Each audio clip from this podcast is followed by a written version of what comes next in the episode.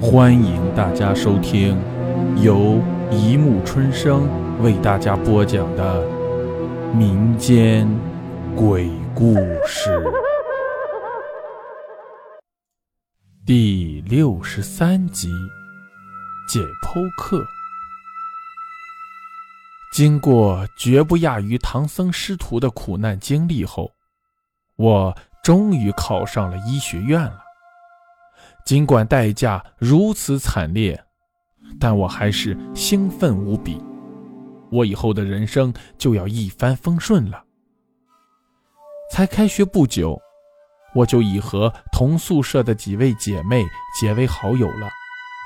大家都是经过了十分雷同的历程才走到一起的，当然格外亲切。作为一名医学院的学生。早晚都会接触的一门课就是解剖课。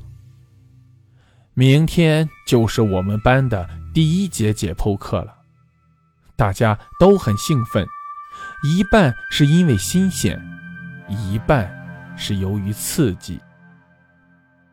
文看来很愁眉苦脸，姐妹们逗他：“失恋啦？”去你们的！文嗔怪道。我我很害怕呀，怕什么？怕尸体啊？不会吧，大小姐，这可是我们的专业呀。怕血吗？那你还死命考来？大家七嘴八舌地说。不不是怕血，我只是一想，要把一个曾经活生生的人打开来看，就闻到。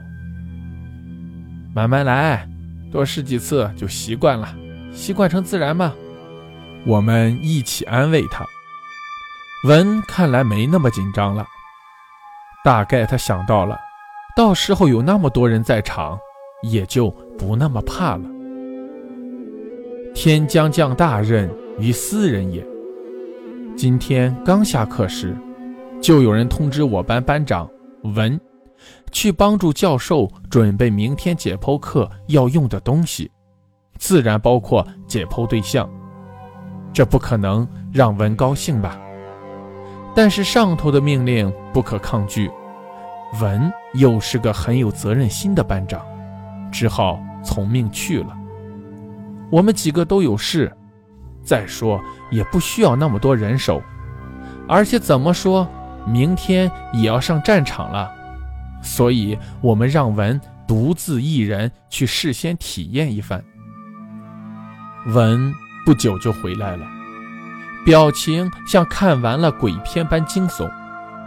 我们意识到给他的考验太严峻了些，争着安慰他，他早早睡了。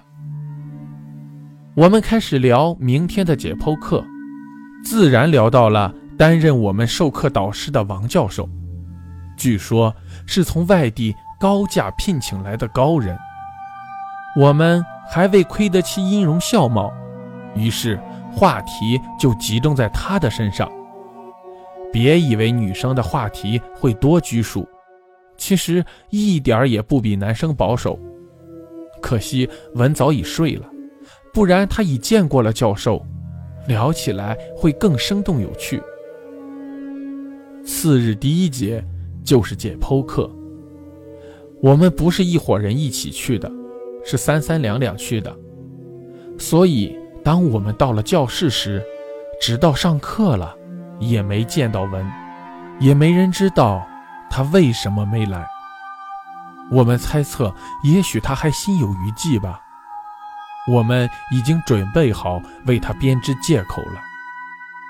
当然，我们也想到。文真的不适合读医学院，也许过一阵就会离开我们了。虽然才相处了几天，但还是有一种异样的感觉涌上心头。穿着必备制服的教授进来了，我们看见他瘦削的身材和无神的面孔。他并没有问谁没有来，倒省了我们去撒谎了。他对大家说了一些话后，来到了停放在台上的解剖对象面前，掀开了覆盖在上面的白布，我们看到了一个强壮的男性肉体。当然，我们不可能很仔细的去观察他外在的一切的，那没有任何意义。我们只想关注他的内在。我想，解剖室一定是世界上唯一一个看人只重内在的地方了。教授在尸体上比划着，讲解着，然后就到了开始解剖的时候了。就在这时，门突然被打开了，我们都吓了一跳，回头看去，我们看到了文站在门口，他羞涩地说：“对不起，我我迟到了。”猛然，他发出了一声尖叫，浑身震动起来，然后他一边叫着，一边往外跑去，我们都愣住了，回过神来后，一窝蜂地跑去追他。我抱住了文的腰，文，你怎么了？你怕什么？我们还没开始解剖啊！大家也很混乱的大声说着些什么，但是当文断断续续的说完一句话后，全部安静了下来。文说：“里里面的那个教授，他很面熟，他，他好像是我。”昨天运来的尸体。这句话引起了一阵死一般的沉默。沉默后，我勉强对他笑：“怎怎么会有这种事？原原来的那个教授哪里去了？一定是你太紧张了吧？我送你回去休息。”大家点头称是。这时，从解剖室里传来了教授的声音。冷笑着，十分大声：“有什么好怕？活人可以解剖死人，死人就不能解剖活人吗？”我们都看到教授举起了那柄解剖刀，高喊着：“他能解剖我，我就能解剖他。”然后用力地向着那具尸体刺了下去。